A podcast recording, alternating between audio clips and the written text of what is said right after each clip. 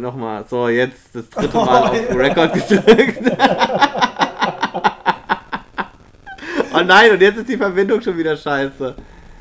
Okay, heute ist die Verbindung echt mies, keine Ahnung, was da los ist. Wir werden immer wieder Störgeräusche haben. Wir wissen nicht, woran es liegt. Also jetzt ist gerade re recorded, ja? Ja, jetzt ist recorded. Podcast! Hallo Welt. Hallo Flo. Grüß dich, Felix. Hörst du mich rauschfrei? Im Moment schon, aber wie lange das wohl anhält, wir wissen es nicht. Was ist denn heute das Thema, Flo? Ja, nicht nur hier bei uns im Podcast liegt ein Rauschen, sondern auf der Welt liegt seit anderthalb Jahren ein Rauschen. Und dementsprechend oh ist unser Thema Corona. Was hat diese Zeit, wie, wie, sind wir durch diese Zeit gekommen oder irgendwie so in dem Dreh? Vielleicht sollten wir, vielleicht sollten wir doch anfangen, wenigstens das Intro zu skripten. Hä, verstehe ich jetzt nicht.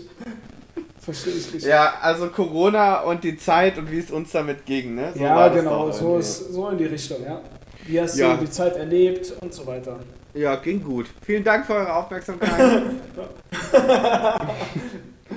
nee, schieß los. Ich bin gespannt. Ja, wie habe ich es erlebt? Ich bin ja ähm, 2020 am 1.1. tatsächlich nach Osnabrück gezogen von Frankfurt aus. Wann, wann hat eigentlich Corona ganz kurz so richtig angefangen mit Lockdown? Das, war das so im März? Anfang, ja, es war im März, weil ich habe im März Geburtstag und aufgrund des Lockdowns ähm, konnte ich meinen Geburtstag nicht feiern. Da waren wir oh. gerade im Lockdown. das sitzt bis heute noch tief. Ja. Ähm, also fing das da so an. Ich war also gerade so zwei, zweieinhalb Monate da. Ja.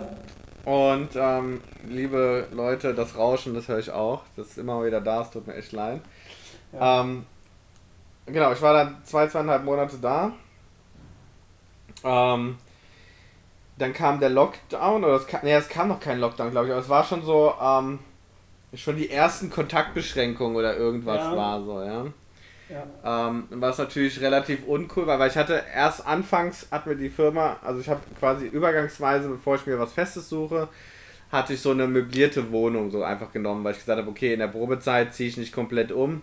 So, mhm. ähm, das Risiko gehe ich nicht ein. Da haben die mir halt so eine Wohnung gestellt und das war ähm, so eine Dachgeschosswohnung ohne Balkon, möbliert, die war ganz nett. Aber gerade zu der Zeit, so März, es wurde langsam wieder schöner draußen, mhm. war das halt richtig mies einfach. So dann, ähm, weil ich kannte keinen, oder gut, ich kannte meine Nachbarin ganz gut, aber ähm, wir haben uns dann plötzlich doch nicht mehr so gut verstanden. Ja, dann doch, doch nicht mehr gekannt. ja.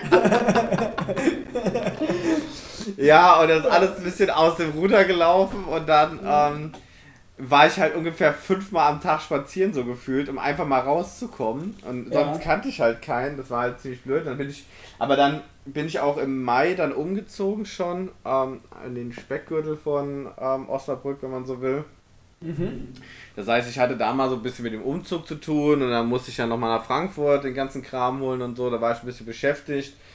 Und ähm, ich habe den Lockdown dann tatsächlich so genutzt. Ich hatte Glück, würde ich sagen. Ähm, ich habe dann wieder mal nach Jahren das Wakeboarden für mich entdeckt und die Anlage hatte, die hatte zwar erst zu, so im so bis Mai oder so, aber da war ich eh noch mit dem Mai, Juni mit dem Umzug beschäftigt, aber als dann so richtig schön der Sommer losging, ähm, durfte die Anlage wieder aufmachen, also Fitnessstudios und so waren zwischenzeitlich immer mal wieder zu irgendwie.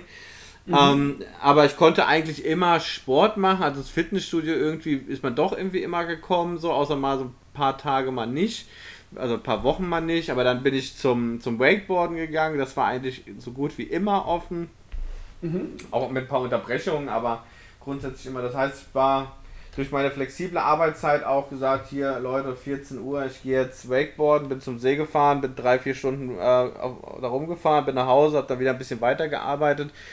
Man hat natürlich, man hat zwar beim Wakeboarden Leute kennengelernt, aber so die eigentliche Connection kommt ja, wenn man irgendwie sagt, so, ey, was macht ihr heute Abend noch, lass mal was zusammen machen. Und das war halt nicht so. Man hat sich dann beim Wakeboarden getroffen und das war okay.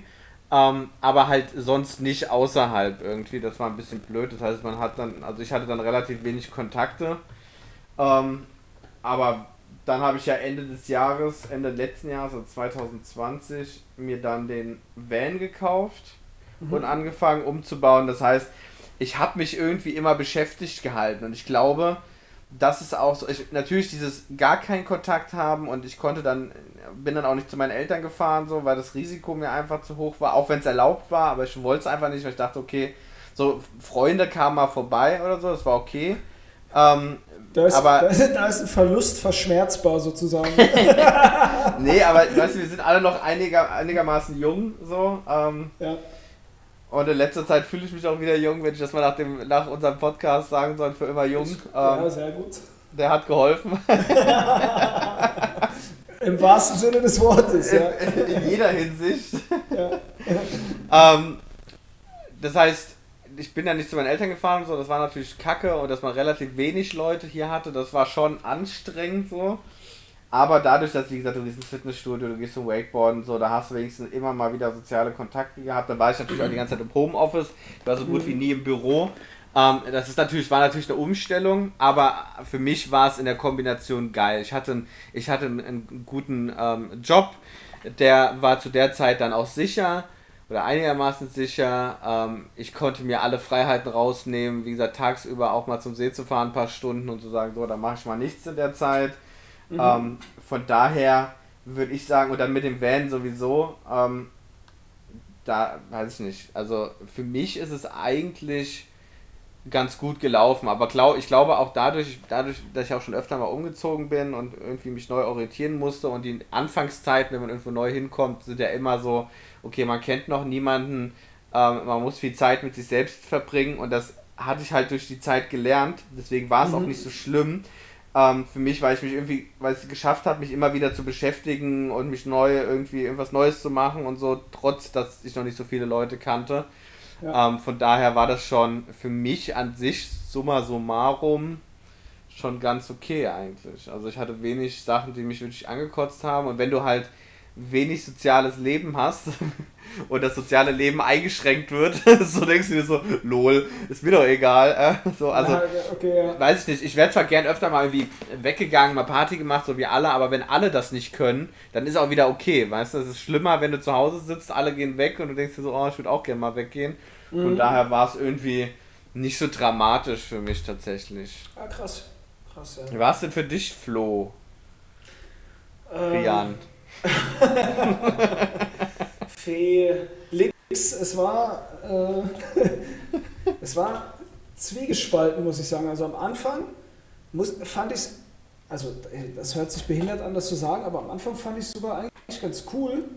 Auch wenn man ähm, behindert nicht sagt. Hm? Ja, okay, es hört sich sonderbar an. Ähm, es, am Anfang fand ich es ganz cool, genau aus den Gründen, die du auch genannt hast ich war ja damals noch im Master in Mainz zum Beispiel. Und ich bin immer von Frankfurt nach Mainz gefahren mit dem Zug zu den Vorlesungen oder Übungen oder so. Durch äh, Homeschooling ist das alles weggefallen. Das heißt, ich habe jeden Tag drei Stunden Hin- und Herfahrerei ge gespart, Zeit einfach, mhm. die ich für irgendwas anderes nutzen konnte. Ähm, oder auch einfach nur zum Chillen nutzen konnte. Ähm, das war cool. Ähm, und auch auf der Arbeit war es entspannt, weil ich meine, du kennst ja unser Team, wo, ich, wo wir beide auch gearbeitet haben. Das Team an sich hat einen ganz guten Zusammenhalt. Da hat jetzt der, das Homeoffice dann nicht so viel dran gerüttelt. Man ist trotzdem mhm. so in mhm. Kontakt noch geblieben. Das heißt, dieser Wegfall des Büroalltags, der war jetzt nur daran festzumachen, dass ich halt räumlich nicht mehr im Büro war jeden Tag, wenn ich gearbeitet habe. Aber vom Teamzusammenhalt ging es noch. Ähm, und ich muss sagen, diese erste Phase, die fand ich echt cool. So bis, also vom ersten Lockdown bis November, Dezember letzten Jahres, würde ich sagen. Mhm. Weil es irgendwie entspannt war und eine Abwehr. Also es, ich konnte viel machen einfach. Es hat mir viel gegeben, dass ich, ich Zeit zu Hause hatte. Ich fand es auch irgendwie spannend, einfach mal dieses diese Erfahrung zu machen, oh, jetzt gibt es einen Lockdown und auf einmal sind nicht mehr alle Läden auf und wie kommt das so? Es war so, fand ich auch eine sehr spannende genau. Sache. Irgendwie. Also, äh, das, äh, guck mal, wenn ich jetzt sowas sage, was ich jetzt auch gleich sagen werde, dann, dann meine mein ich das nicht so, dass ich mich über irgendwas lustig machen möchte oder das verharmlose oder sowas. aber es ist einfach so, wie es sich angefühlt hat. Und es fühlte sich für mich an wie so ein bisschen wie so ein Abenteuer auch. Ja, ja, ja, so, voll. Man, man wusste nicht, was passiert. Mhm. Ähm, ich persönlich muss ich sagen, vielleicht auch ein bisschen naiv, aber ich hatte jetzt auch nicht so eine übertriebene Angst, dass die Welt übermorgen explodiert jetzt. So nach dem ja. Motto. Sondern ich habe so gedacht, okay, also meinst Klar. du mit so Hamsterkäufen oder sowas warst ja, du jetzt nicht so vorne nee, dabei? Nee, nee, mhm. Also Toilettenpapier kaufe ich sowieso viel. Spaß. Aber einfach nur so. Also hat keinen, hat keinen anderen Grund. So. Du bist eigentlich, eigentlich bist du Prepper, du hast alles. Ja, genau. Ich habe hier meinen Bunker unterm Haus, von daher ist alles in Ordnung. Der ist auf Atombomben sicher, deswegen hatte ich da auch nicht so Angst. Also falls Nordkorea zuhört, uns könnte da nichts. Eben, also Little Rocket Man, wenn du das hörst, ne? ähm, nee, also, wie gesagt, es war so ein bisschen ein Abenteuer. Es war eine Situation, die keiner vorher in dem Ausmaß erlebt hat, bewusst. Natürlich aus der Vergangenheit, aber jetzt aus unserer Zeit. Und weil ich eben grundsätzlich auch nicht so in Panik verfallen bin, sondern natürlich mir, sagen wir mal, eine gewisse Vorsicht habe walten lassen, aber auch äh, optimistischen Blick mir behalten habe, war das eigentlich echt eine interessante Zeit. Weil ich war dann zum Beispiel auch, bin ich mit dem Fahrrad einfach mal äh, dann zum Flughafen gefahren nach Frankfurt und da bin da durchs Terminal gelaufen, direkt im April oder sowas letzten Jahres. Und du weißt ja selber, wie der Flughafen aussieht, wenn da voll, also wenn da äh, ganz normale Vor-Corona-Zeiten waren, da ist ja die, die Hölle los. Und das war schon irgendwie auch interessant und ja, komisch. Verrückt, so, oder? Wenn da ja, es keiner mehr da ist. Genau, ja. es ist so absurd. Du, äh, wie in so einem äh, Resident Evil Film oder sowas. Du läufst da durch, es ist kein Mensch und du siehst ja. aber so Warnhinweise, also Achtung, halten Sie Abstand, das Virus kann sich übertragen und sowas. Irgendwo ja. stehen so diese Gepäckwagen rum und kein Mensch zu sehen im Flughafen. So ein, so, so, so, ein Strauch, der von links nach rechts ja, genau. so ein Fuchs, der dir über den Weg läuft. Ja, genau, so, so Schimpansen im Terminal. Spaß. so ein Löwe, so ein ja. Löwe, der da durchstrahlt. Ja, das, der Löwe war dann da, als ich im Terminal war. Ähm, uh. Spaß. also, was ich, ich dachte, sagen ich dachte, dass du meintest, das war beim Schimpansen, dass du das warst. Ach so, also, ja, ja, ja, das kann, hätte man denken können. Stimmt, das ist naheliegender. ähm, also es war auf jeden Fall eine spannende Zeit. Die, ich fand das wirklich interessant und es war sehr angenehm für mich, weil ich eben viel Zeit auch gespart habe durch das fehlende Hin- und Herfahren. Wie Aber, war das denn? Achso, ja. Entschuldigung. Nee, ja, mach ruhig. weiter. Ich will das nee, Aber hören. Ich, ich, ich will jetzt das Aber hören. Kriegst du jetzt. Das Aber wäre sozusagen der, ab dem Zeitpunkt ähm, November, wo es dann umgeschlagen wäre. Ähm, aber du kannst erstmal deine, Zwischen, deine Zwischenbemerkung machen, dann äh, stoppe ich jetzt hier mit meiner Ausführung. Gott sei Dank. Äh, Herr Hoffmann, ich gebe Ihnen mal das Wort. Das, das Schwerste am Lockdown war doch einfach dir zuzuhören. Ähm, Jetzt ist es ja so, dass ihr wart, ihr, ihr, du bist ja, so fange ich an, ihr, du bist ja, du bist ja in einer, ähm, RCS, du bist ja in einer, ähm, einer Beziehung und ihr wohnt ja auch zusammen. So, jetzt habt ihr plötzlich ja auch mehr Zeit miteinander gehabt. Meine Frage, wie war es denn für sie? du Dreckiger. Sie hat sich natürlich gefreut darüber, dass ich noch mehr zu Hause bin. Du hast doch nichts anderes erwartet, oder? Die Art und Weise, wie du die Frage gestellt hast, ließ auch genau das vermuten. Ähm, Nein, da war ja ein ernsthafter Hintergrund, so, weil oftmals hat man ja das, das nochmal, oder gehört, ich habe es gehört so, ähm, dass das für ähm, Beziehungen dann doch nochmal eine Belastung war, irgendwie, weil man sich jetzt öfter gesehen hat. War das denn bei euch so der Fall und wie war das denn? Wie hast du das denn wahrgenommen? Äh, gute Frage. Aber muss auf also, jeden Fall ein einschneidendes Erlebnis gewesen sein. Ja, ich muss das kurz erstmal sortieren. Hat bleibende Schäden hinterlassen in meinem Kopf. Deswegen diese komischen Geräusche. Nee, ich muss sagen, ich habe es nicht als belastender als sonst empfunden, um ehrlich zu sein.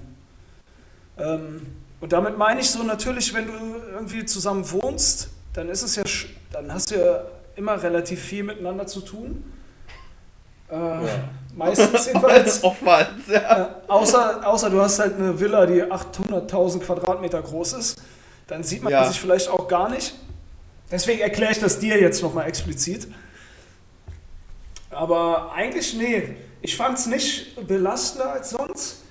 ähm, das hört sich, das hört sich ja. blöd an. Das hört sich also blöd ist, an. Ist, der Normalzustand ist schon sehr belastend, aber es war jetzt auch nicht noch mehr belastend. Also wenn du auf einer Skala von 1 bis 10 der Belastung schon bei 10 bist, dann geht halt nicht mehr. Ja. nee, also es war eigentlich cool, muss ich sagen, ehrlich. Man muss sich natürlich irgendwie so ein bisschen arrangieren. Also wir haben eine Zwei-Zimmer-Wohnung und ähm, meine Verlobte hat ja dann auch äh, Universitätsvorlesungen äh, per, per Zoom oder Teams gehabt. Und ich habe dann eben entweder auch dasselbe gehabt von meinem äh, Studiengang oder gearbeitet, remote. Da muss man sich natürlich irgendwie arrangieren, dass man vielleicht, wenn der eine gerade einen Vortrag hat oder so, dass der andere dann vielleicht sich Termine anders legt oder so, mhm. damit man nicht, damit es nicht zu laut wird. Weil das hörst du hier trotz geschlossener Räume, hört man das dann doch irgendwie so durch oder dass man sich konzentrieren kann. Aber wenn du das äh, arrangiert hast oder wenn wir das arrangiert hatten, war es echt problemlos, muss ich sagen. Ja, das, ist ja schon mal positiv. Dann ist ja auch auf Hinblick auf die Hochzeit schon mal ein gutes Zeichen. Ja, denke also, ich auch. Oder man ist einfach so abgestumpft, dass man jetzt gar, nicht, gar nichts mehr reagiert darauf. Einfach. Ist es denn schon so, wenn du einfach so in einen Raum gehst, wo sie ist und auch wieder rausgehst, einfach so sagst so, ich hasse dich, sofort dich hinholst und sie auch so, oh, du kriegst eh keinen mehr hoch. also das, was ich sage, das, was du vermutet hast, stimmt nicht. Das, was sie sagt, ja. deswegen, deswegen wenn, wenn, wir den Podcast aufnehmen, dann hast du einfach so ein bisschen Tränen in den Augen. Ich denke mir immer so, was ist denn los mit dem Jungen? Aber jetzt weiß ich äh, es. Äh, das, ich habe da wieder irgendwas um die Ohren gekriegt dann irgendwie. ja. Ja, aber, aber es ist ja bei anderen, bei anderen, also ich meine, wir sind ja jetzt auch ähm, in einer sehr privilegierten ähm, Position. Wir haben keinen Jobverlust erleiden müssen, ähm, jedenfalls nicht direkt. Ja. Ähm, wir, jetzt, wenn du jetzt überlegst, du warst irgendwo, hast irgendwie, bist im Einzelhandel tätig oder sonst wo und Kurzarbeit und oder deine eigene Existenz, die du gerade aufbauen wolltest, drohte den Bach runterzugehen oder irgendwas so. Mhm. Das hatten wir ja nicht. Oder das so, was natürlich auch noch so ein Faktor ist, ich sehe es ähm, bei meinem Kumpel aus Berlin, zwei Kinder, wenn du jetzt arbeitest, die, die Kindergärten sind zu, ähm, die ganze Familie ist zu Hause und dann, weißt du, hast zwei Kinder zu Hause, die durch die Wohnung rennen und dann spielen und durchdrehen und keine Ahnung, das ist dann schon nervlich schon belastbar, ja, glaube ich. Das glaube also, ich auch. Belastend. Also das ist natürlich ohne, genau, belastend, belastbar. Ähm, das ist natürlich bei uns jetzt nicht so und dann macht es das natürlich leichter und gerade für mich, wenn, wenn ich alleine bin, nerv ich hier keinen und mich nervt keiner. Ja. Da ist es dann auch recht entspannt irgendwie so. hattest du, hattest du jetzt während der ganzen Corona-Zeit mal so existenzielle Ängste? Ja. Ja. Also we wegen Corona meine ich jetzt. Primär ja, wegen Corona. Ich, ich, ja, ich dachte ja mal, dass ich letzten, letzten Jahres April, dass ich gekündigt werde. Das mhm. hatte ich ja, glaube ich, auch in einem Podcast schon mal erzählt ähm, dass ich gekündigt werde und ich dachte, aufgrund von Corona würden die mir jetzt kündigen, dass die jetzt, weil es sah, sah irgendwie so aus, als würden die Umstellungen machen und so. Und da dachte ich das. Und ja, mir ging es dann sehr, sehr schlecht, weil ich habe dann ähm, natürlich alle meine Kontakte, ähm, die man so aus der Frankfurter Ecke hat, angerufen. Und die, die Hauptaussage war, ja Felix, wir wollen dich haben, aber wir haben Einstellungsstopp können mhm. wir im Moment nichts machen. Das heißt, es sah so aus, selbst wenn ich jetzt meinen Job verliere und im Normalfall wahrscheinlich nach zwei Telefonaten einen neuen Job hätte, dass ich keinen Du bist kriege, so krass, Alter. Ich weiß. Nee, aber ist ja so. Achso, ja, bei dir war es ja auch nicht anders. So. Ja. Also, ähm, ist ja bei auch mir okay. Sogar nur ein, bei mir war es sogar nur ein Telefonat. Das heißt, ich bin noch krasser als du. oh, ich, möcht, ich möchte auf die Knie vor dir fallen und dich anbeten ja, auf jeden Fall. Es, es wären zwar nicht die Jobs, die ich jetzt unbedingt haben wollte, weil ich wollte ja weg, aber ich hätte, ich habe immer oder hätte theoretisch im Normalfall immer den Luxus, dass ich relativ schnell irgendeinen Job finde, um Geld zu verdienen. So, mhm. ja, also nicht mein Traumjob vielleicht, aber ich hätte auf jeden Fall relativ schnell wieder einen Job mit einem vernünftigen Einkommen irgendwie. Mhm. So. Aber wie gesagt, zu der Zeit wäre das eben nicht der Fall gewesen. Und dann stand ich vor der Situation, ich war sicher, die werden mir kündigen und ich habe mit den Kandidaten da, die du auch kennst, telefoniert. Mhm. Und es war halt, ja, Einstellungsstopp, keine Chance. So, selbst wenn wir wollen, wir können dich jetzt nicht einstellen und wir wissen auch nicht, wann es weitergeht. Ja. Und dann gerade in der Probezeitkündigung wäre dann gewesen, nicht erst wie jetzt ähm, sechs Monate Kündigungsfrist, wir werden dich erst in sechs Monaten los. Ich hätte, hätte mal sagen können, so ja, chill, Alter, alles gut. Sondern dann hätte es geheißen, in 14 Tagen bin ich da raus und krieg dann kein Geld mehr. So, und dann krass. war das schon so, ja fuck, was machst du denn dann? Und dann habe ich mich natürlich beworben direkt so. Also schon als ich noch dachte, als ich noch nicht wusste, weil ich dachte, okay, lieber habe ich eine Zusage und dann kündigen sie mir nicht, als dass ich keine Zusage habe mhm. und sie kündigen mir. Aber es war halt auch bei denen, ich hatte dann zwei, zwei, die gesagt haben, sie würden mich nehmen, aber beide haben dann gesagt, wir haben jetzt aber aktuell erstmal Einstellungsstopp. Wir würden das jetzt erstmal vorhalten, mhm. Aber wir können dich im Moment nicht einstellen. Die Geschäftsleitung hat gesagt, nein. So. Computer ja. sagt nein. so, das war natürlich schon, also das, dieser Monat war sehr hart, was ja auch, und das kann man in anderen Podcasts nachhören, ähm, auch sehr lebensverändernd war, weil das eben die Frage war, weil, also warum habe ich dann so einen Struggle gehabt? Ähm, ich dachte mir so, okay, jetzt da hatte ich mir schon die Wohnung, in der ich aktuell noch bin, schon angemietet ähm, und dachte mir so, ja, das kannst du dir dann ja gar nicht mehr leisten so und das Auto kannst du ja gar nicht mehr leisten so und dann war ja wieder diese Frage, oder daher kam das ja alles, okay, ähm, warum ging es mir denn eigentlich so schlecht? So, nur wegen dem scheiß Job ist ja nicht, meine Persönlichkeit definiert sich ja nicht über den Job. Nein, es war, ich mich doch irgendwie darüber definiert hatte und deswegen ging es mir dann auch so schlecht. Und das, wenn ich mir jetzt überlege, dass es ja bei der Mehrheit der Menschen ist, dass man sich Leben aufgebaut hat und das Leben im Zweifel ja so funktioniert, ich erwarte, dass ich Geld reinkriege, in irgendeiner Höhe zumindest, selbst wenn man seine Kosten gering hält, hat man ja Kosten, die kommen. So. Mhm. Wenn es hier der Rundfunkbeitrag ist und das Handy und so. Also ganz, die meisten Menschen werden nicht ähm, auf dem Stand sein, dass sie sagen, ähm, mein Leben, ähm, ich bräuchte keine Arbeit oder ich brauche die nächsten zwölf Monate keine Arbeit und könnte meinen Lebensstandard weiterführen. Ja. So. Und das war so der Punkt. Das war ziemlich kacke, deswegen kann ich auch nachvollziehen, wie es Leuten geht. Und ich hatte. Aber eigentlich also ist das doch dann, eigentlich ist das doch, sorry, für dich dann aber eigentlich, dreimal eigentlich jetzt in einem Satz, das, das also zeigt, dass es, dass es ganz klar wird, jetzt was ich frage. Es ist doch dann für dich eine positive Situation gewesen, oder? Dass du praktisch ausgelöst durch diese Corona-Situation ähm, und die Ängste mehr oder weniger gezwungen warst, dich wirklich ernsthaft mit dir selbst und deinem Lebensentwurf auseinanderzusetzen, oder? Ja, natürlich. Ich wurde ja dann auch nicht gekündigt und ja, ich hatte dann die Möglichkeit, mich damit auseinanderzusetzen, aber in dem Moment, als es passiert ja, klar, ist und ich klar. mich noch nicht reflektiert hatte, war es halt äh, alles andere als positiv. Es ist was Positives daraus erwachsen. Ja. Ja. Aber in dem Moment war es halt nicht so geil. Da siehst du das dann halt nicht. Da siehst du nur das Problem, was du hast. Ähm, irgendwas wollte ich sagen. Ja, jetzt hast du auch vergessen. Ja, aber das, was du gerade gesagt hast, ja, gerne. Das, was du gerade gesagt hast, passt eigentlich gut zu dem, sozusagen zu dem zweiten Abschnitt, wie ich mich äh, in der Corona-Zeit gefühlt habe, weil so ab November, würde ich sagen, November, Dezember, vielleicht auch ein bisschen später, fing es nämlich bei mir an, dass so dieses, es war immer noch Lockdown, immer noch Homeoffice, immer noch keine sozialen Interaktionen großartig dass da dann wirklich langsam so, ja, so eine Demotivation sich einfach ergeben hat, so eine Lethargie, mhm. die, die so alles überlagert hat, weißt du? Man war nur noch, also so ging es mir, zum, zum Teil ging es mir bis vor kurzem sogar auch noch so, man ist einfach so, ja, wie so ein Roboter einfach. Du stehst auf, machst irgendwas und dann gehst du wieder schlafen. Es ist, fehlt so das, das, was für mich das Leben ausmacht, ist so komplett weggebrochen dann und das kickte dann irgendwie rein, weißt du?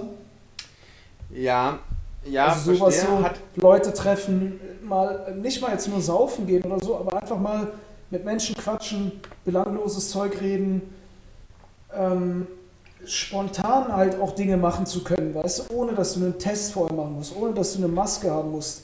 und so weiter.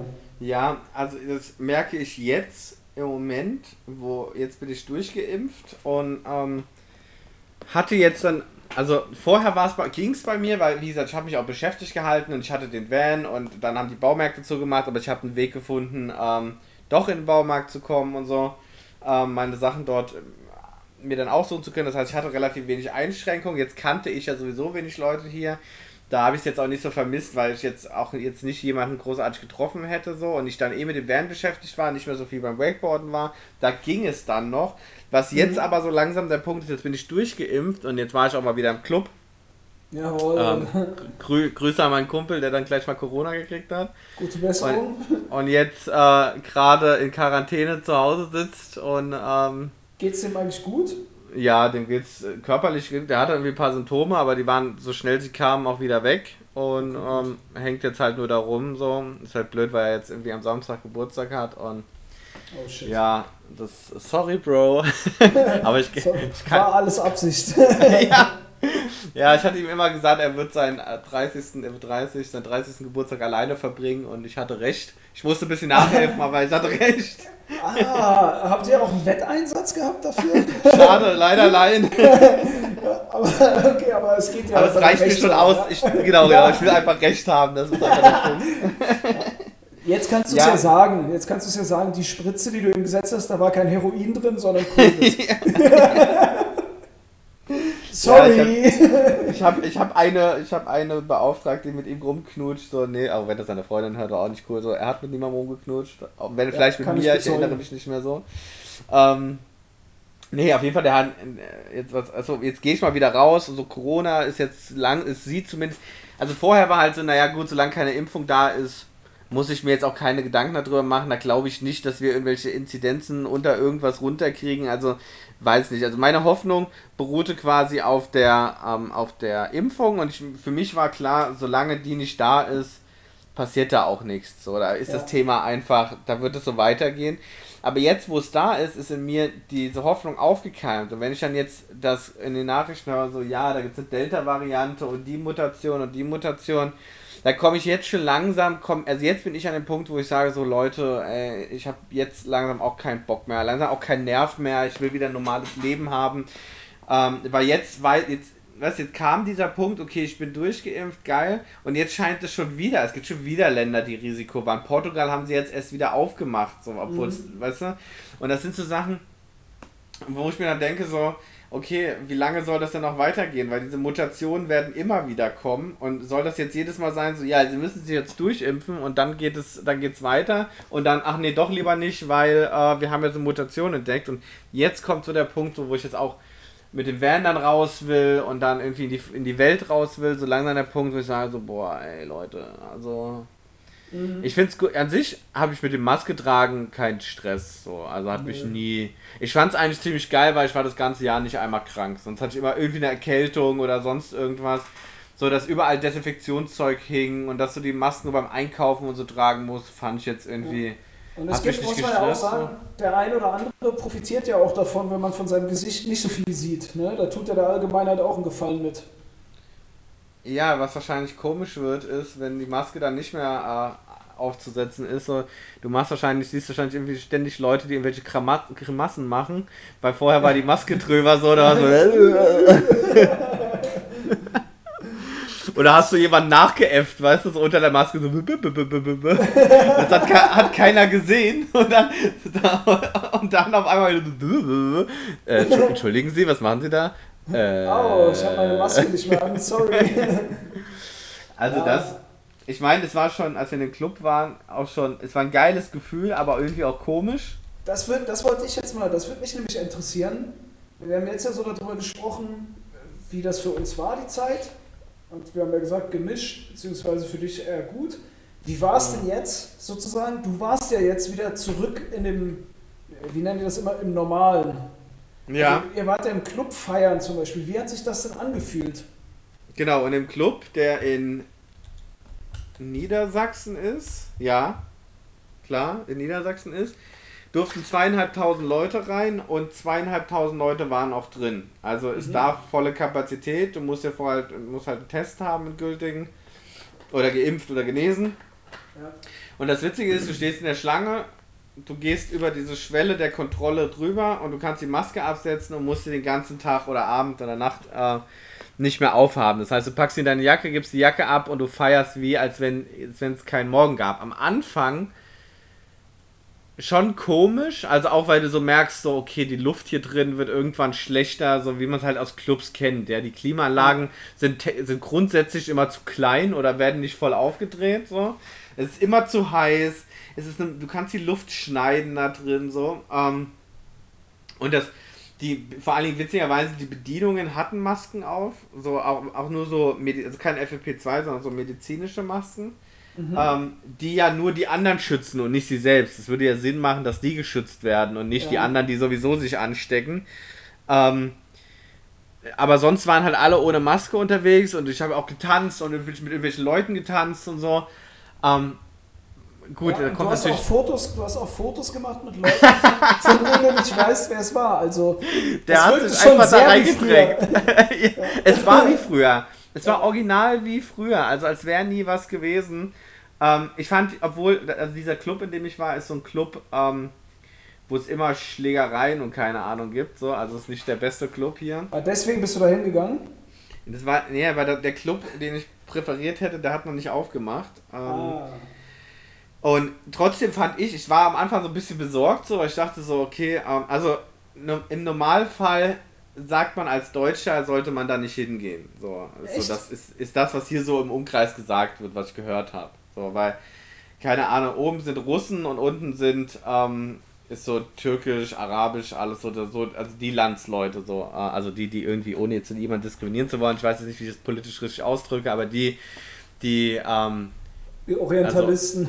Also, ja, die, weiß nicht, die können ja einen deutschen Pass haben oder auch hier geboren sein, aber ich glaube, alle wissen, was ich meine. So, das ist tatsächlich auch oben ist so Russen-Musik, äh, also so, wenn du mal etwas Gesinge hörst zwischen dem Techno, ähm, ist es immer auf Russisch und so. Also es ist tatsächlich darauf ausgelegt, dass es so ist. Und unten hast du halt noch eine Shisha-Bar mit drin und weiß ich nicht was.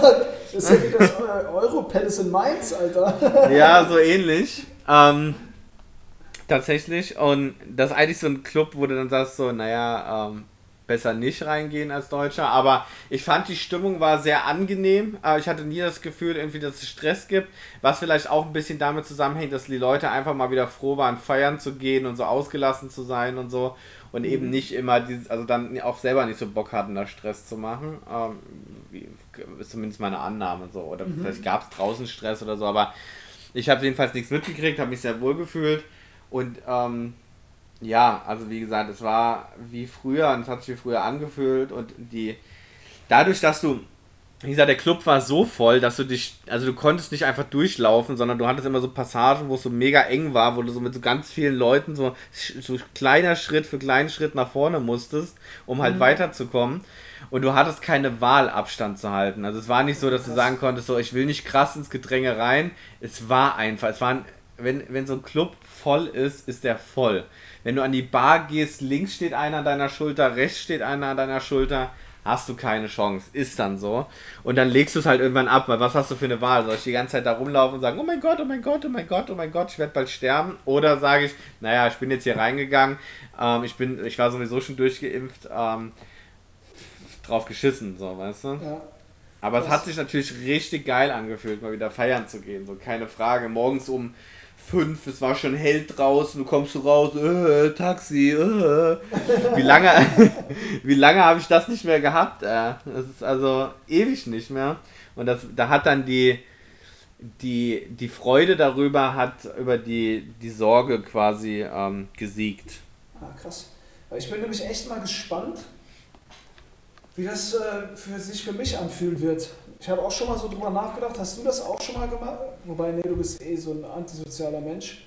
Aber ja, dadurch, dass voll. man, dadurch, dass man so wenig echte, also reelle Interaktion mit Menschen hat, hast du schon mal darüber nachgedacht, ob das einen irgendwie, also ob man sozusagen seine sozialen Skills verliert dadurch?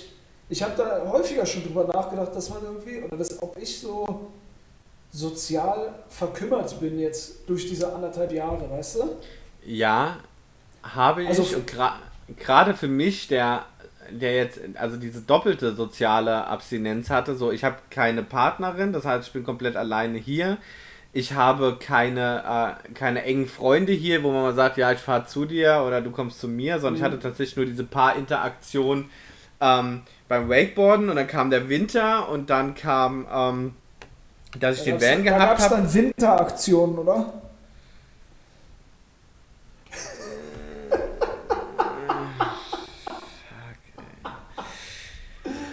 Auf jeden Fall kam dann der Van und dann habe ich ja auch alleine umgebaut. Das heißt, ich war sehr viel alleine mit mir und dann war schon die Angst, dass ich so der irgendwann aus, diesen, aus dieser Corona-Zeit rauskomme und dieser komische Dude bin, der selbst mit sich selbst redend durch die Gegend läuft. Und, also nicht so krass, aber schon so, dass du irgendwelche Eigenarten entwickelst, die, ähm, die dich inkompatibler machen, was auch mit diesem wenn du dann überlegst, du gehst irgendwann mal wieder in eine Beziehung oder so, umso länger du Single bist und so länger du auch alleine bist, umso mehr Marotten kriegst du ja auch, weil du musst dich von niemandem rechtfertigen, du musst nichts machen, mhm. du machst es so, wie du denkst.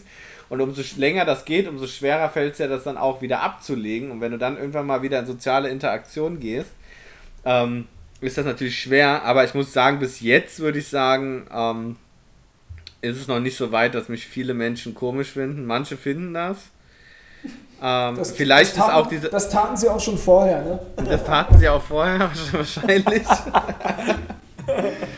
Aber ähm, ich meine, dieses Van-Life-Ding ist wahrscheinlich auch der Situation irgendwie ein bisschen geschuldet, weil ich halt die Zeit hatte, mich damit auseinanderzusetzen, weil mir langweilig war, weil ich irgendwie was Neues wollte. Wenn ich jetzt hier ein mega spannendes Leben gehabt hätte, wäre ich wahrscheinlich auch nicht so auf die Idee gekommen. Wenn ich jetzt hier irgendwelche Leute kennengelernt hätte und hätte gesagt, oh geil, und du gehst mit denen raus und weiß ich nicht was und gehst feiern jedes Wochenende irgendwie, dann wäre ich wahrscheinlich auch nicht so schnell auf die Idee gekommen zu sagen, ich kaufe mir jetzt so einen scheiß Van und baue den mhm. ähm, zum Transporter um.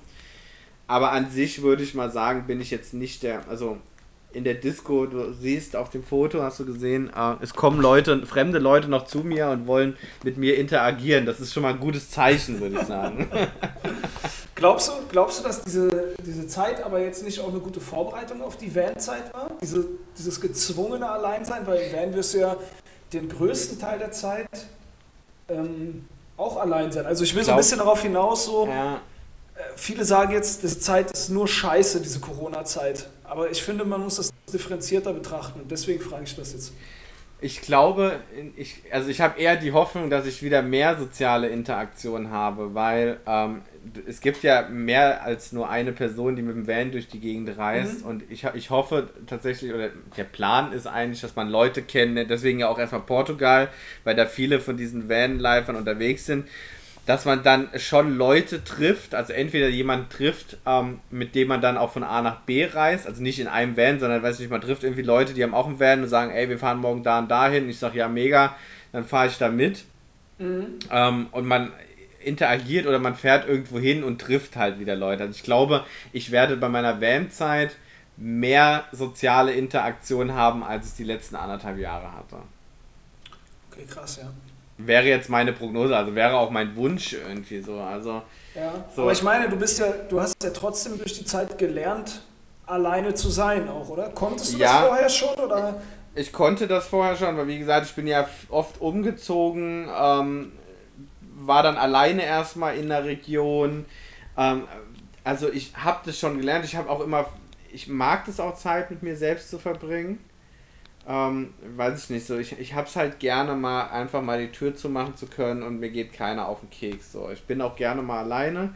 Das war natürlich jetzt eine krasse Situation. Also mhm. so hatte ich es jetzt auch noch nicht, dass ich über anderthalb Jahre ähm, eigentlich keine Kontakte hatte und irgendwie in anderthalb Jahren meine Eltern zweimal gesehen habe. So, das, ja. das jetzt war schon eine krasse Situation und auch andere Freunde habe ich jetzt anderthalb Jahre nicht gesehen oder ja, ja nicht ganz. Wann, haben, ja, wann haben wir uns, wann haben wir uns eigentlich das letzte Mal live gesehen? Ich weiß es auch gar nicht mehr. Das war. Du warst, nachdem du im Januar letzten Jahres weggegangen bist, warst du noch mal irgendwann. Wir wollten uns mal treffen, dann kam aber der Lockdown, wo wir dann gesagt haben, genau, da bin ich gar nicht nach, nach äh, Frankfurt gekommen dann. Und du warst aber irgendwann auch noch mal da, da waren wir auch essen. Weil am, im Flughafen in der Kantine warst du da irgendwie. Kannst du dich noch erinnern? Stimmt, ja, ja. Aber ja, ich weiß ja. nicht mehr, wann das war. Das war aber wahrscheinlich auch so im Februar oder irgendwie sowas, ne? Nee, das war im. Da habe ich meine Eltern nämlich nicht gesehen. Da war ich, das muss Ende Mai gewesen sein, weil ich hatte mal, weil ich dann meine Sachen aus meiner Wohnung in Frankfurt geholt hatte und da war ich dann für den Anlass nochmal bei euch und habe euch nochmal besucht. Mhm. Ja, okay. Also war das so vor einem Jahr ungefähr, haben ja. wir ein bisschen mehr, 14 Monaten ungefähr haben wir uns das letzte Mal gesehen. Krass. Scheiße. Ja. Aber ich finde, ich finde, diese Zeit hat auch dahingehend was Gutes. Jetzt nicht, dass wir uns nicht gesehen haben, da trauere ich natürlich um jeden Tag, den wir uns nicht gesehen haben. Hm, ich auch. Aber ich, warte mal, wir haben doch bei irgendeiner Folge auch so über Umzug und so weiter geredet, ne? Dass dadurch ja. so der Freundeskreis gefiltert ja, wird. Ja, ja. Und ich, ich würde eine Parallele dazu jetzt auch in dieser Corona-Zeit sehen. Mhm. Weil der Kontakt jetzt oder der, das Kontaktwahren jetzt ein bisschen schwieriger ist, dadurch filtert sich ja automatisch auch so ein wenig dein äh, Bekanntschaftskreis, finde ich. Das ist zum Beispiel auch ein positiver Aspekt, würde ich für mich jetzt behaupten. Was ich ja eigentlich witzig finde, ist, dass sich in dieser Corona-Zeit, obwohl wir uns so lange nicht gesehen haben, unser Kontakt sogar intensiver geworden ist. Ja, stimmt. Stimmt eigentlich, ne? Ja, also wenn du überlegst, wir hatten ja vorher auch Kontakt, aber jetzt also nicht so, nicht so regelmäßig. Ich meine, wir hören uns ja jetzt hier fast jeden Tag irgendwie. Ja, das stimmt. Äh, das war vorher nicht der Fall. So, das ist jetzt krasser geworden. So, also und, ja, es ist selektiert. Fühlt sich schön an, oder? Fühlt sich schön ja, an. Ja, es ist so ein warmes Gefühl. Ja. ja, aber es ist tatsächlich, also es ist ja, ist ja sehr witzig eigentlich, wie das, wie das so gelaufen ist. Ähm, aber was ich vorher nochmal sagen wollte, ist zu dem Thema, dass wir, wir ja sehr viel Glück gehabt haben, wie das für uns gelaufen ist. Mhm. Ich hatte zum Beispiel, ähm, ich meine, auch die Tinder-Aktivitäten waren zu der Lockdown-Zeit eher eingeschränkt. So, was sollst du machen? Ja, aber. War aber die, App an sich war jetzt nicht ausgesetzt, oder? Nee, also, dass, die haben dass das, die App nee, sozusagen sagt, ey, ist jetzt nicht möglich gerade oder so? Nee, ähm, aber die Leute waren nicht so aktiv oder die Dates haben sich auch geändert. Ähm, es war tatsächlich so, wenn du ein Date, das hört sich jetzt echt blöd an, aber wenn du ein Date hattest, ist es schneller, also von mir gefühlt schneller in der Kiste gelandet als vorher, weil vorher bist du irgendwie, weiß ich nicht, so dann, okay, erstes Date, irgendwo spazieren gehen, okay, und zweites Date ist dann schon so, ja, gehen wir jetzt nochmal spazieren? So, normalerweise ist so vielleicht beim ersten Date, du gehst irgendwie spazieren, beim zweiten Date, du gehst irgendwo was essen und das konntest du ja dann schon nicht mehr. Mhm. Und dann war das halt so, ja, okay, wir können ja bei mir was essen, so, ja, okay, dann, weißt du, bin ich meistens zu den, ähm, zu den Damen gefahren und dann hat man da irgendwas gegessen und dann ist es halt relativ schnell zur Sache gegangen, so was früher halt nicht der Fall war, zumindest bei mir nicht so. Mhm. Ähm, weil ich jetzt aber, das will ich auch nochmal dazu sagen, jetzt bei Tinder tatsächlich, auch wenn alle immer sagen, ja, das ist so eine Vögel-App, so ja, mag sein, hatte ich irgendwie nie so das Talent für und war ich auch nicht auch primär auf der Suche danach. Also wenn, war es eigentlich schon so, wenn ich mich mit einer gedatet habe, so, ja, ich, also ich, wenn, dann gucke ich mir die schon unter dem Gesichtspunkt einer festen Beziehung an. Ach, was, jetzt aber nicht, was jetzt aber nicht heißt, dass ich ähm, nichts, äh, dass ich was gegen, gegen ähm, gegen One Night ONS. hatte. ONS hatte. So, aber was, was ich sagen wollte, ich habe eine kennengelernt und die hatte sich gerade ähm, im, im Vorjahr, also 2019, mit so einer Modelinie irgendwie ähm, selbstständig gemacht und ihre ganze Strategie, weil das halt so ein, so ein Nischenprodukt war für irgendwie Leichtathletik oder so, irgendwas, keine Ahnung, nagel mich nicht drauf fest, ich weiß es nicht mehr. Ähm, mhm. Und ihr ihr System dahinter war halt hauptsächlich halt auf diese Veranstaltung, auf diese Sportveranstaltung ah, zu gehen, wo eben so diese Leute. So messemäßig, ja. Genau, und das dann halt ähm, dort anzubieten und vor allen Dingen sich so bekannt zu machen. So. Und das fiel dann natürlich flach und hatte dann irgendwie noch das Problem, dass sie keine Corona-Hilfen gekriegt hat, weil die Corona-Hilfen wohl am Umsatz des Vorjahres ähm, bemessen ja. wurden. Also wenn du 2020, habe ich schon wieder so eine Störung drin, 2020, irgendwas weg, 2020 ähm, irgendwie das beantragt hast, hat man geguckt, was 2019 ist. Was aber, finde ich, ziemlich dämlich ist, weil wenn du 2019 angefangen hast, da konntest du ja noch nicht wissen, dass. Also, wenn jemand Mitte 2020 ja. angefangen hat, sage ich so, naja, okay, wenn du dein Geschäftsmodell 2020 anfängst, so innerhalb der Corona-Zeit und sagst dann, ich brauche eine Corona-Hilfe, kriegst du nicht. Aber wenn du 2019, sie hatte irgendwie im August oder sowas, so mich tot, weiß ich, angefangen und dann irgendwie vier Monate später ähm, oder fünf Monate später kommt dann die Corona-Phase und dann sagst du, ja, was haben sie denn verdient? Naja, eigentlich noch gar nichts. Ja, okay, was ist das denn für ein Blödsinn? Ja, also das war irgendwie. Ja. Also ich glaube, da, da ist es, das ist halt einfach irgendeine pragmatische Lösung, weil da irgendwas halt zugrunde gelegt werden sollte oder so, aber da kann man, hast du recht, da kann man drüber reden. Ja, was halt das Problem war, auf das ich hinaus wollte, ähm, jetzt hat sie sich selbstständig gemacht. Ja, jetzt hat sie nach Jahren der Überlegung, hat alles durchgeplant und einen Businessplan gemacht und bei der Bank einen Kredit gekriegt und weil die muss ja dann auch für so eine Modelinie ist ja, du musst ja vorproduzieren. Das heißt ja, du ja. brauchst ja mal, weiß nicht, Startkapital ah, und nicht wenig. Also es reicht nicht, dass du sagst, ich nehme mal 5000, sondern dann kommen dann schnell 10, 20, 30 zusammen, damit du, weil du musst ja irgendwie kannst ja nicht einfach nur sagen, ich mache jetzt eine Hose und die verkaufe ich, sondern du musst ja verschiedene Sachen dann auch, ähm, die du dann von deiner Modellinie anbietest, in verschiedenen Größen dann auch auf Lager haben. Weil wenn jetzt jemand ja. kommt, dann kannst du ja nicht sagen, ja, das dauert jetzt aber zwei Monate, weil ich muss erstmal im China Bescheid sagen, dass sie das nähen, dann müssen die das schicken, dann schicke ich das zu dir. Das geht ja nicht. Das heißt, du musst dann erstmal produzieren und dann los und dann kannst du loslegen. Ja. Und das hat sie gemacht. Also ihre ganze Wohnung war voller Kartons und Kla Klamotten in allen möglichen Größen und keine Ahnung. Und das ist natürlich dann für so jemanden richtig scheiße. Also da ging es auch richtig scheiße so. Ähm, das, und das verstehe ich auch so. Ich meine, was machst du denn? Du kriegst keine Hilfen mehr, du hast dich verschuldet, die Bank sitzt dir im Nacken und sagt, naja. Ähm, ja, und grundsätzlich, eigentlich, eigentlich ist es ja eine Totgeburt. Ne? Also das weißt du ja in dem Moment auch. Wenn dein Konzept darauf basiert, dass du auf Präsenzveranstaltungen rumläufst und deine Sachen bewirbst äh, und die Präsenzveranstaltungen nicht mehr stattfinden, da weißt ja. du ja schon, dass es eigentlich, also der Zug fährt mit 180 auf die Wand zu. Ja, und du so musst ja auch noch, du musst Miete zahlen, du musst das ja, zahlen, du musst das zahlen.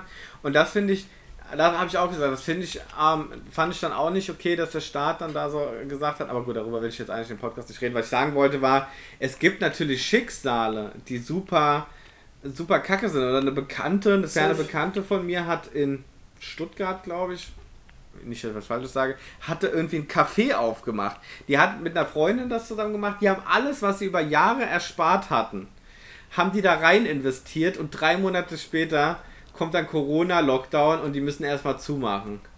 Alter, ja, worst case. So, du hast investiert, investiert, die haben Leute mhm. eingestellt, die haben investiert ohne Ende und dann, bevor du irgendwie den ersten Euro machen kannst, richtig, kommt ein Lockdown. Ja. Ja das ist es halt, das ist schon sehr, sehr, sehr bitter dann. Da hast du recht, haben wir auf jeden Fall Glück gehabt mit unserer Situation, weil wir weder selbstständig sind noch unsere Jobs verloren haben, weil wir jetzt auch nicht in einer Branche arbeiten, die jetzt äh, durch den Lockdown nicht mehr arbeitsfähig ist. Oder, oder die Situation, dass viele haben ja, haben ja gesagt, okay, ähm, dass, oder es gab ja so Studien, in Anführungszeichen, so, ähm, wo es dann hieß, so, Leute im Homeoffice sind gestresster, weil sie immer das Gefühl haben, erreichbar zu sein. Ich kann das für mich nicht sagen, aber ich, ich kenne halt auch schon aus der Beratungszeit, du bist viel unterwegs, ähm, da, da, ist es nicht so gewesen, dass irgendjemand gesagt hat, ähm, du musst jetzt hier irgendwie die ganze Zeit, also da war das normal, von, von irgendwie, von nicht vom Büro aus zu arbeiten. Wenn ich jetzt aber einen Job habe, in dem bei mir werden Ziele vereinbart und die müssen dann halt eingehalten werden. Ende. So, ob ich das jetzt ja. in vier Stunden oder in 40 oder in 80 Stunden mache, interessiert keinen. Ähm, und die Sache ist aber bei Leuten, die das eben nicht haben, die, weiß ich nicht, ein, ein Sachbearbeiter irgendwo, der normalerweise von, weiß ich nicht, von 8 bis um 5 arbeitet, dann, dann eine Mittagspause hat und nicht an Zielen gemessen wird, der hat ja plötzlich nichts mehr. Dann sitzt er zu Hause, dann hast du vielleicht noch einen Arschloch als Chef, der eigentlich immer so Kontrollfreak ist und du denkst natürlich dann so, okay, welche Rechte, also mein, sonst sieht mein Chef, ich bin im Büro, immer regelmäßig, ja, genau. ich mache nie krank, ich bin da, ich bin ansprechbar, was weiß ich. Und plötzlich sitze ich im Homeoffice und der sieht ja nicht mehr, was ich mache. Dann haben die vielleicht auch kein, hier ist ja noch so mit Teams oder mit Zoom oder so, nee, bei Zoom ist es ja nicht so, aber bei Teams wo du dann siehst, okay, ähm, der, die Person ist online, online, oder away oder so, du, du hast so einen gewissen diesen Kontrolleffekt noch dabei, dass du jetzt in vielen kleineren Unternehmen haben, die jetzt gesagt haben, hier hast du einen Laptop, geh nach Hause oder arbeite mit deinem eigenen Laptop von zu Hause aus oder so, ähm, wo du das nicht hast. Und dann ist natürlich so, okay, der Chef ruft plötzlich um 8 Uhr an. Wenn mein Chef mich um 8 Uhr anrufen würde, würde ich sagen, und ich nicht mehr am Arbeiten bin, würde ich so, Alter, auf gar keinen Fall so. Da ist mein Handy aus äh, oder also mein Diensthandy aus und dann ja. fertig. Dann erreicht man mich auch nicht mehr. So, wenn du das nicht hast, der hat deine private Nummer, ruft abends um 8 an, dann den, dann den Schneid zu haben, zu sagen, leck mich am Arsch, geh jetzt nicht ran, hast du eher nicht. Dann gehst du ran, ja, Chef, ja, ja, ja, nee, mach ich. Oder dann, okay, kann ich jetzt schon Feierabend machen? So, weiß ich mhm. nicht so. Muss ich jetzt irgendjemand mich abmelden, dass das schon ein Stressfaktor ist? Glaube ich schon. So, und deswegen. Das, ich glaube auch, und ich glaube vor allen Dingen, dass eben solche Leute, wie du sie gerade beschrieben hast, dass die in Situationen jetzt geschubst wurden durch diese mhm. Homeoffice-Situationen, vor denen sie vielleicht auch bewusst oder um die sie bewusst einen Bogen gemacht haben in ihrer Berufswahl, weil letzten Endes, man kann ja schon ein bisschen durch die Art und Weise des Jobs, die man, für die man sich entscheidet, steuern, in was für einem Umfeld man ist. Wenn du jetzt in die Beratung gehst, wie du sagst, dann ist es tendenziell eher so, dass, also du implizit akzeptierst du das ja, dass du dann äh, länger mhm, arbeiten ja, musst ja, oder ja. unregelmäßiger arbeitest und vielleicht auch mal nach 5 Uhr erreichbar sein musst und dich ein genau. bisschen mehr auch selbst vielleicht organisierst. Und wenn ich jetzt aber überspitzt gesagt beim, bei der Stadt arbeite oder so, als Sachbearbeiter, ähm, dann, ne, dann mache ich das vielleicht auch eher, weil mir eben ein geregelter Alltag wichtig ist. Und diese Leute, die wurden eben damit konfrontiert, dass sie jetzt in einem Umfeld sind, häufig, wo sie eigentlich gezielt nicht hin wollten. Ne? Nämlich immer dieses, du bist ja noch, du bist ja eh zu Hause, das kommt ja noch dazu. Ja, Dieses genau. Argument, weißt du, ja, du bist doch eh zu Hause, dann kannst du es doch machen. So. Und da ist, und an dem Punkt ist halt gute Führung das A und O. Wenn Auf du jetzt einen Chef hast, der dir das nicht das Gefühl gibt, so, äh, ja, ich weiß ja gar nicht mehr, was du machst und arbeitest überhaupt, sondern sagt dir, ey, keine Ahnung, ruft dann auch ich als Chef, ich kenne das auch, ich hatte auch Arschlöcher als Chef, die dann auch nach Feierabend abends um neun bei dir angerufen haben und du wusstest, du hattest eigentlich keine Wahl, als ranzugehen. Du bist ja. dann einfach rangegangen, weil wenn du nicht rangegangen bist, hast du dir den Kopf gefickt bis morgens um, äh, bis auf Arbeit gegangen bist, weil du dachtest, es könnte sonst irgendwas sein. Wenn du ein guter Chef bist, machst du sowas von dir aus ja schon nicht. Da sagst du nicht, hier, ich rufe meinen Mitarbeiter abends um neun noch an, sondern dann sagst du so, Alter, der hat Feierabend, Ende der Geschichte ja, ja. so und willst ja auch keinen Druck aufbauen. Ähm, aber was glaubst du denn, wie das nach Corona weitergeht? Also die, auch bei euch, ähm, glaubst du, es wird wieder zur, zur Vor-Corona-Zeit zurückkommen? Oder oh. wird, weil ich war, ich zum Beispiel für mich, ich war immer ein Gegner von Homeoffice, um ehrlich zu sein. Also ich muss sagen, ich bin jetzt gerade. Und bin es heute nicht mehr. So, ah, krass. Okay, krass. Ähm, ich bin jetzt gerade, weil ich ja, was ich eben erzählt hatte, dass ab November, Dezember diese sagen wir mal, Motivationsprobleme hatte oder diese Lethargie hatte, gehe ich jetzt gerade bewusst äh, drei, viermal die Woche wieder ins Büro, einfach damit ich einen Tapetenwechsel habe, damit ich mhm. vielleicht auch mal andere Leute sehe oder mit anderen Leuten rede, damit ich sozusagen wieder in diesen Zustand reinkomme der Arbeit, also diesen Geisteszustand, du arbeitest jetzt. Mhm. Ich glaube, ähm, ich glaube, um deine Frage zu beantworten, dass es so ein Hybridmodell geben wird.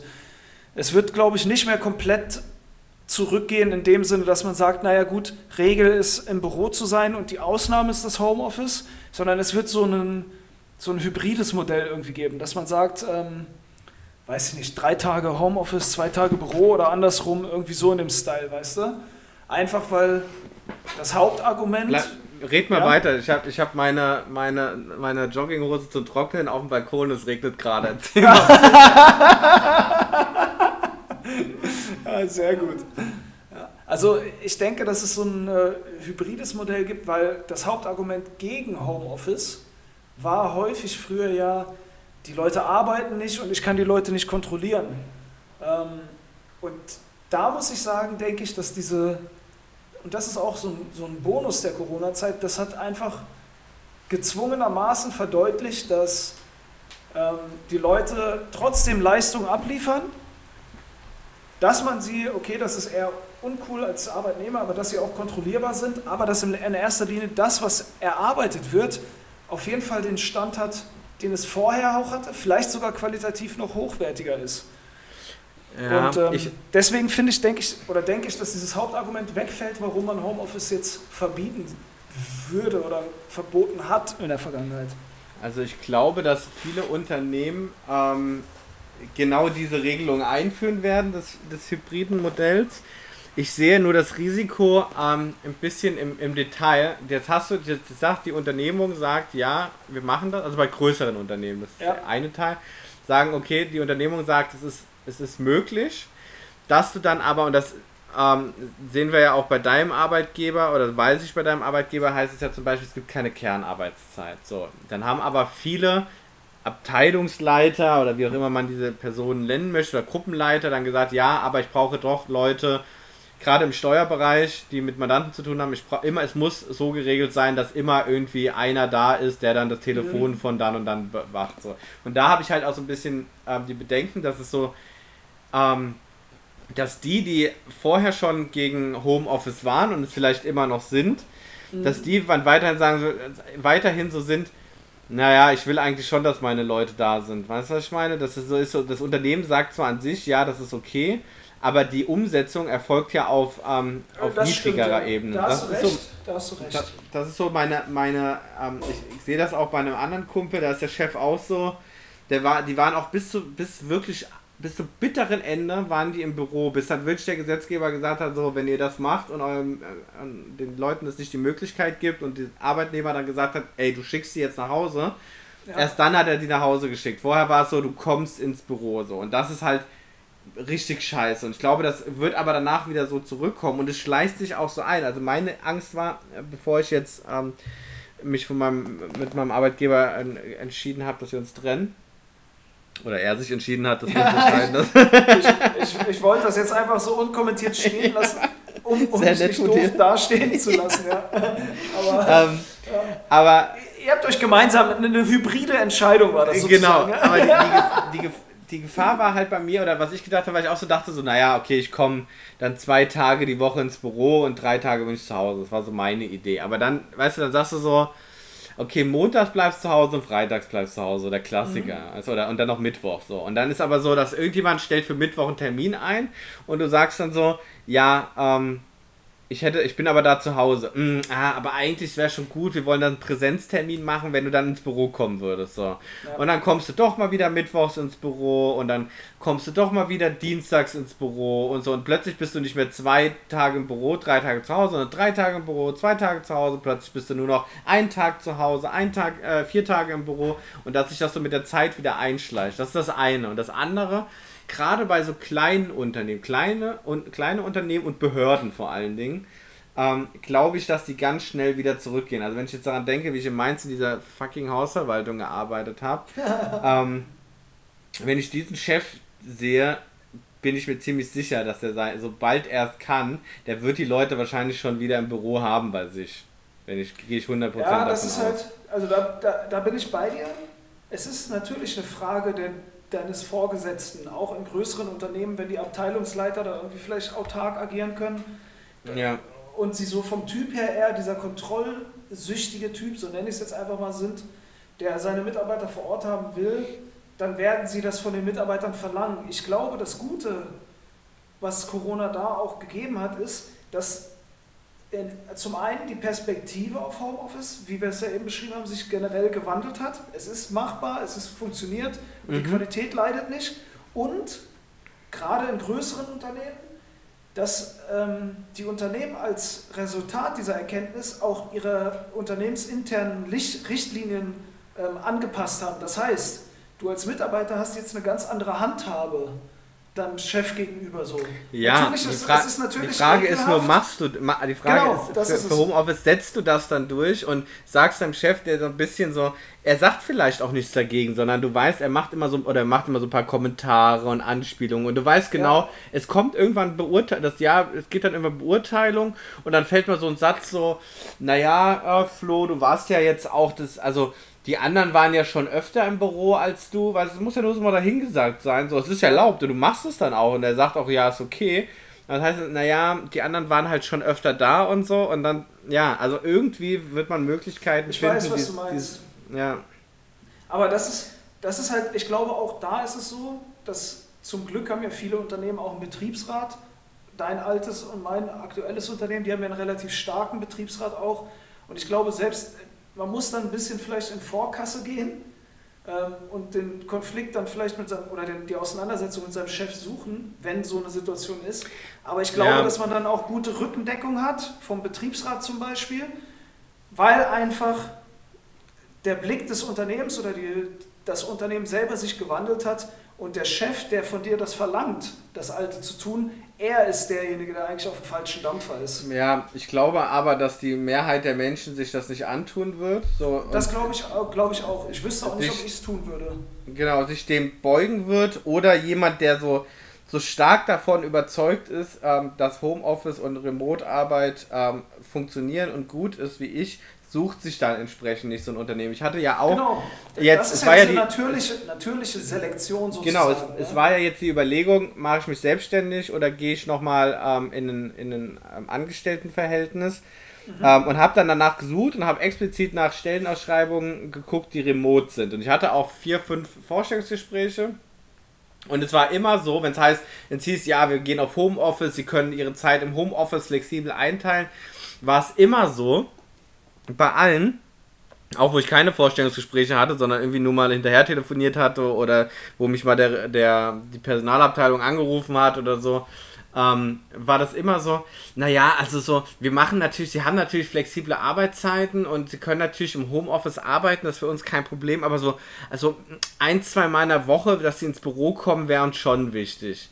Weißt du, ja. sie, sie schreiben es zwar rein und sind aktuell so, ja, wir machen Homeoffice bei uns kein Problem, aber sind, waren jetzt also schon vor drei, vier Monaten so, dass sie gesagt haben, naja, aber nach Corona wäre schon gut, wenn sie dann auch ein, zwei Mal in der Woche ins Büro kommen. So, wo ich ein bisschen ja. angepisst war tatsächlich, wo ich auch dem einen ähm, von einem großen Kaffee, Kaffee, unter anderem Kaffee machen die, ähm, dem, dem Head of Digital Transformation auch gesagt habe, dass, dass mich das ziemlich sauer macht, dass ich jetzt, weil ich hatte irgendwie schon drei Runden da durchgekaut mhm. und dass er mir jetzt in der, in der vierten Runde jetzt mitgibt, dass ich ähm, dass es eigentlich gar nicht meine Position ist, weil ich das halt mehrfach auch angesprochen hatte und gesagt hatte, ja, ich bin nicht da und jetzt kommt plötzlich so, naja, aber es wäre schon toll, wenn sie kommen könnten. Und da war ich echt, weil das war irgendwie dann schon ein paar Mal auch davor schon, da ich, war ich echt angepisst und habe dann das Gespräch auch beendet, weil ich gesagt habe, da brauchen wir hier auch nicht mehr weiterreden, weil ja. das ist für mich keine Option. Und das habe ich von Anfang an gesagt. Und ich habe ihnen das ungefähr dreimal gesagt, dass das keine Option ist, dass, es, dass ich nicht da sein werde, dass ich nicht im Inland sein werde, dass es für mich natürlich, wenn es jetzt heißt, einmal im Jahr oder zweimal im Jahr von mir aus muss ich mal eine Woche ins, ins, ins Headquarter kommen, dass ich dann irgendwie, habe ich gesagt, dann macht man das irgendwie so, dass man, dass ich dann von da, wo ich dann bin, wenn ich die Zeiten auch weiß, dass ich mir einen Flughafen in der Nähe suche und dann fliege ich mal für eine Woche nach Deutschland oder ich komme so nach Deutschland, aber ich werde nicht mein ganzes Leben darauf ausrichten ja. und das merke ich schon, dass die dann nicht so flexibel sind, wie sie es vielleicht im Moment noch tun. Aber ich glaube, um ehrlich zu sein, ähm, und auch das sehe ich als großen äh, Vorteil aus der Corona-Zeit, dass generell der Blick auf Arbeit, auf dieses viel zitierte Work-Life-Balance, dass das nochmal viel, viel sensibler geworden ist bei vielen ja. Leuten, der Blick da drauf. Und dass auch gerade jetzt die jüngere Generation achtet da noch vermehrt drauf. Und ähm, die Unternehmen können sich irgendwann auch gar nicht mehr dagegen wehren. Weil jetzt gerade, ich glaube, jetzt gerade ist so eine Transformationsphase. Mhm, mh, mh. Und jetzt zum Beispiel das Unternehmen, was du gerade, dieser Kaffeehersteller, ähm, mhm. hat, er, hat er so einen blauen Hintergrund und ein goldenes Wappen? Goldenes Logo? Oh, ich glaube schon. Warte mal. Einfach nur rein Interesse halber. Warte. warte mal, nee, ich glaube, warte mal, wo haben die denn hier Bilder von dem Logo? Äh, nee, nee, nee, das ist, ähm, das ist, äh, also entweder rote Schrift auf weißem Hintergrund oder weiße Schrift auf rotem Hintergrund. Ah, okay, ich hab Warte mal, ich kann ja mal, warte, ich kann, dir kann ich es ja zeigen, das ist das Problem, warte. Ja, aber was ich, ähm, ah, okay. Siehste? Ja, ja, ja. Okay, aber was ich, was ich meine ist, die können jetzt noch im Prinzip auch ein bisschen ich nenne es mal abfällig, dumm schwätzen, dass sie sagen, ja, ja, wir machen das und dann ist es nicht so.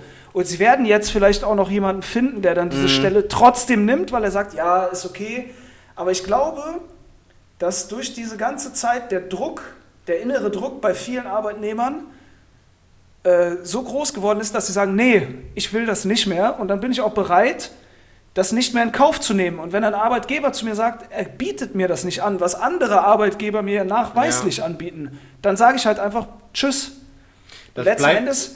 Es bleibt zu hoffen, dass das so Genau, das, ich hoffe das, das auch. Ich hoffe das, das, ja. Ich, ja, ich auch. Ich hoffe, dass es genug Leute gibt, die, ähm, die dann sagen, ich gehe auf Alternativen. Es kann natürlich ja. aber auch sein, ich, gerade bei kleineren Unternehmen, die auch nicht diese, ähm, diese gut ausgebildeten Leute anstellen, weil sie zu teuer sind, sondern... Ähm, also wie, uns, jetzt, wie uns, meinst du? Genau, das hat noch ähm, gefehlt, der Nachsatz, ja.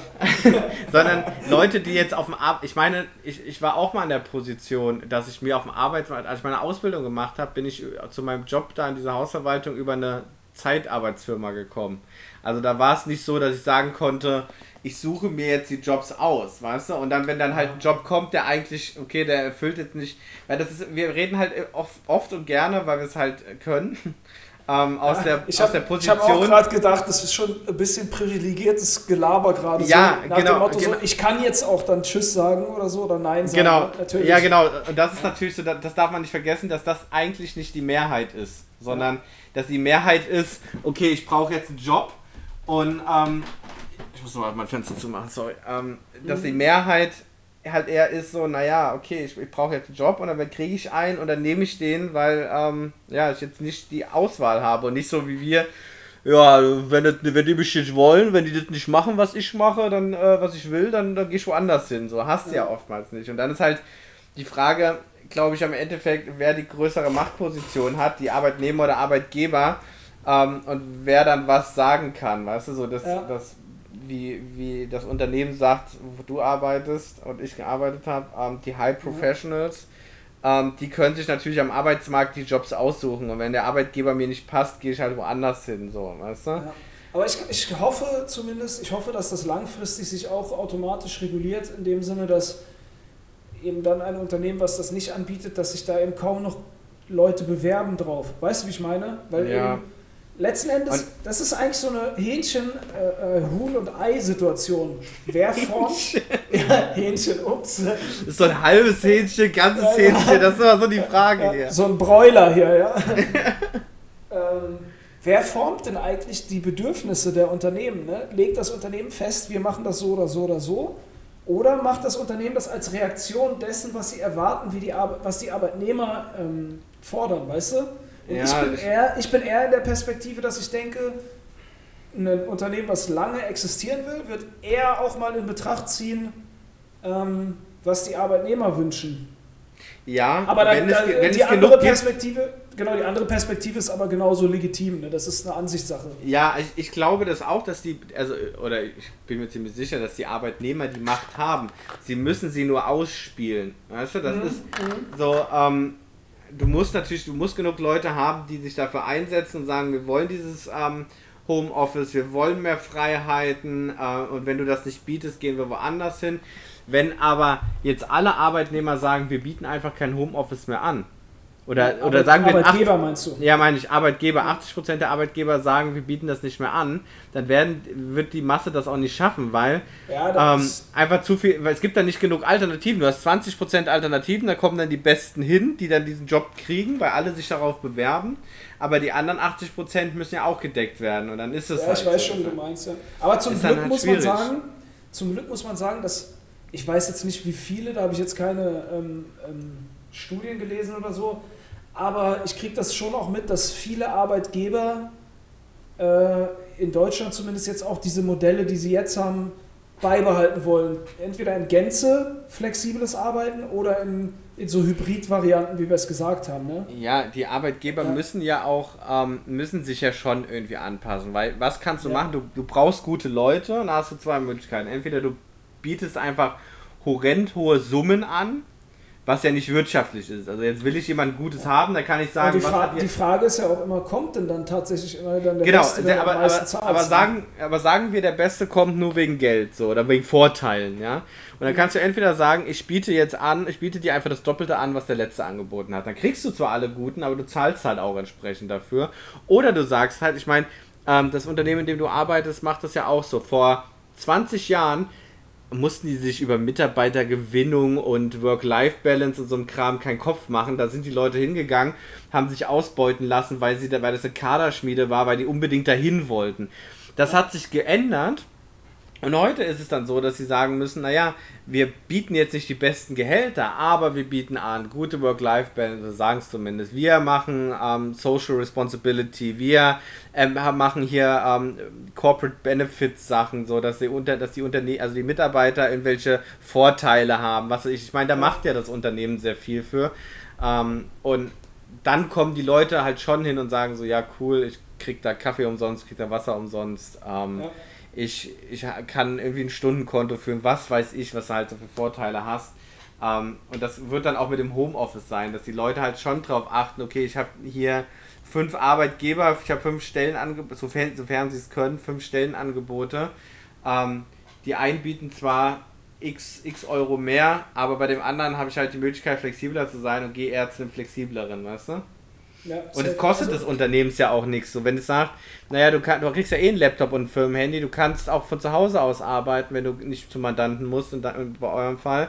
Naja, warum soll ich denn dem 20% mehr zahlen, damit er die ganze Zeit im Büro sitzt, statt zu sagen, du gehst nach Hause? Und vor allem, du musst dir überlegen, das Unternehmen muss Bürofläche zur Verfügung stellen, es muss einen Arbeitsplatz zur Verfügung stellen, es werden Nebenkosten fallen an und, und, und, und, und, und, und. Strom, ähm, Wasser, keine Ahnung, das fällt dir alles nicht an, wenn du die Arbeitnehmer zu Hause hast. Ja. Also ich muss sagen, ich bin ähm, oder ich bewundere auch, also du wirst ja auch oder planst ja so eine selbstständige Tätigkeit von überall, aber also aus, deiner, aus deinem Van heraus. Mhm. Und ich, ich feiere auch, das habe ich neulich irgendwo gesehen, so ähm, freiberufliche Programmierer zum Beispiel. Ja. Finde ich auch ultra nice. Voll, ja. Ja. Also, weil da gibt es wirklich, da gibt es ja wirklich überhaupt kein Argument dafür, ähm, ja. dass der vor Ort sein muss. Ich meine, bei dir jetzt als Berater, als Selbstständiger ja, ja, oder in meinem Bereich, da, verste da verstehe ich das schon noch, wenn einer sagt, naja, ich würde schon gern, wenn Sie jetzt mhm. Ihr Projekt da vorstellen oder Ihr Konzept vorstellen, dass Sie da vor Ort sind, das verstehe ich schon, aber bei einem Programmierer äh, gibt es meiner Meinung nach keinen Grund, weil da geht es darum, dass er ein funktionsfähiges Programm abliefert. Genau, deswegen ist und ja auch diese ich, Das finde ich geil. Das ich geil. Diese digitalen Nomaden sind ja, ja so genau, gefühlt zumindest neun, Ganzen, ja. genau 90 Prozent irgendwelche ähm, irgendwelche Programmierer, weil du halt ja. einfach sagst, ja okay, warum brauche ich die Programmierer hier? Hatte ich mit meinem jetzigen Arbeitgeber auch damals die Diskussion. Da war nämlich vor Corona hieß es, wir brauchen zwei Programmierer für für APA, die müssen in Osnabrück sitzen. Ja. Ich dachte, was ein Schwachsinn. Warum? Ja, das ist wichtig und hin und her als dann Corona kam und so haben sie dann gesagt, okay, wir nehmen einfach, weil wir haben ein Shared Service Center in Ungarn, wir nehmen einfach Leute, die, das, die wir schon haben in Ungarn mhm. und lassen die einfach das programmieren. Und das funktioniert super. Wir brauchen die nicht hier, ich brauche die überhaupt nicht hier. So. Das macht überhaupt gar keinen Sinn. Aber das, das brauchte halt einen gewissen Umschwung irgendwie. Und das, ich glaube, dass das auch da jetzt, guck mal, ich glaube, diese Erkenntnis, dass es funktioniert, das ist ja auch wahrscheinlich nur passiert durch Corona auch jetzt dass man gesagt hat, ja. na gut, wir nehmen ja. jetzt erstmal die Leute, die es gibt. Und das, glaube ich, das ist so auch etwas, was ich als Positives irgendwie aus dieser Zeit mitnehme oder hoffe, dass es passiert, dass man eben auch, oder dass die Menschen generell lernen, dass es auch mal Sinn macht, so diese bestehenden Muster zu überdenken. So nur weil etwas früher vielleicht immer so gemacht wurde, heißt nicht, dass es morgen auch so gemacht werden muss. Und ja, äh, das finde ich cool dann. Wenn ja, das sozusagen als Nebeneffekt dabei rauskäme. Genau, so wie es bei mir war. Ich war früher immer derjenige, der gesagt hat, so Homeoffice total kacke, ähm, die Leute sollen ins Büro kommen, damit man interagieren kann und das ist doch scheiße, dann sitzen die zu Hause, du weißt nicht, was die machen so. Mit, ja. dann ist auch immer so abfällig, so ja, da haben die ihre Kids zu Hause, die machen eh nichts so den ganzen Tag so. Ja. Weil ich auch nicht so produktiv war tatsächlich früher, wenn ich im Homeoffice war. Jetzt ist es aber auch so, und das ist wahrscheinlich auch noch so ein privilegierter Vorteil, ich habe mein abgeschlossenes Büro. Das heißt, ich stehe morgens auf und gehe in diesen Raum rein. Ja. Weißt du? Ich habe diesen Raum, in den ich reingehe. Hier hab arbeite ich. zum Beispiel nicht. Habe ich zum Beispiel ich, Mache ich, mach ich Feier. Das hat mir aber geholfen, weil wenn ich einen Feierabend mache, dann gehe ich hier raus und gehe dann ins Wohnzimmer. Und ich hatte vor, als, als das anfing, habe ich ja noch in dieser Bude gewohnt in, ähm, in Osnabrück und da hatte ich das nicht. Mhm. Das heißt, ich bin morgens aufgestanden, bin ins Wohnzimmer gegangen, habe äh, im Wohnzimmer gearbeitet, habe dann einfach nur einen Laptop zuge, zugeklappt und Fernseher angemacht. Also hat sich auch nichts geändert an meinem räumlichen Umfeld. Und das, hat, das war stressig. Jetzt ist es so, ich sitze hier in meinem Büro ähm, und gehe dann raus an, ähm, in, ins Wohnzimmer. So, das ist für mich so Feierabend, weißt du? Ja, also das, das ist auch wirklich eine Sache, ähm, da, die, das wird interessant sein, wenn du, wenn jetzt immer vermehrt mehr Homeoffice ist, finde ich, damit man das erträglich gestalten kann auf Dauer, braucht man sowas, wie du sagst, irgendwie einen dritten Raum oder einen Raum jedenfalls, der so abgeschlossen ist, weil mir geht es ja. so, ich arbeite praktisch im, vom Wohnzimmer aus immer das heißt, selbst wenn ich im Wohnzimmer sitze und chille, ist irgendwie immer dieses Thema Arbeit präsent.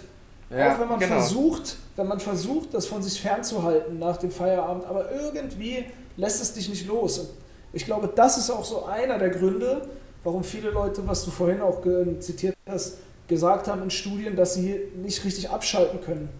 Genau. Weißt du, ja. weil, weil es nicht mehr so dieses, okay, ich bin jetzt vom, ich, ich steige jetzt ins Auto, fahre nach Hause, jetzt ist Feierabend. Das hast du ja nicht genau. mehr. Genau, das und das ist, ist ja das ist eine Herausforderung. Das, wenn, genau, wenn es mich genervt hat, wenn ich gesagt habe, so jetzt mache ich Feierabend, habe ich meinen Laptop zugeklappt, bin hier raus, habe die Tür hinter mir zugemacht und habe es dann auch nicht mehr gesehen, diesen Raum. So, da genau, war der Raum war dann nicht mehr existent. Sinn, so, ja. So, ja. Ja, ja. Sondern dann bin ich ins Wohnzimmer und das war Feierabend, das ist meins.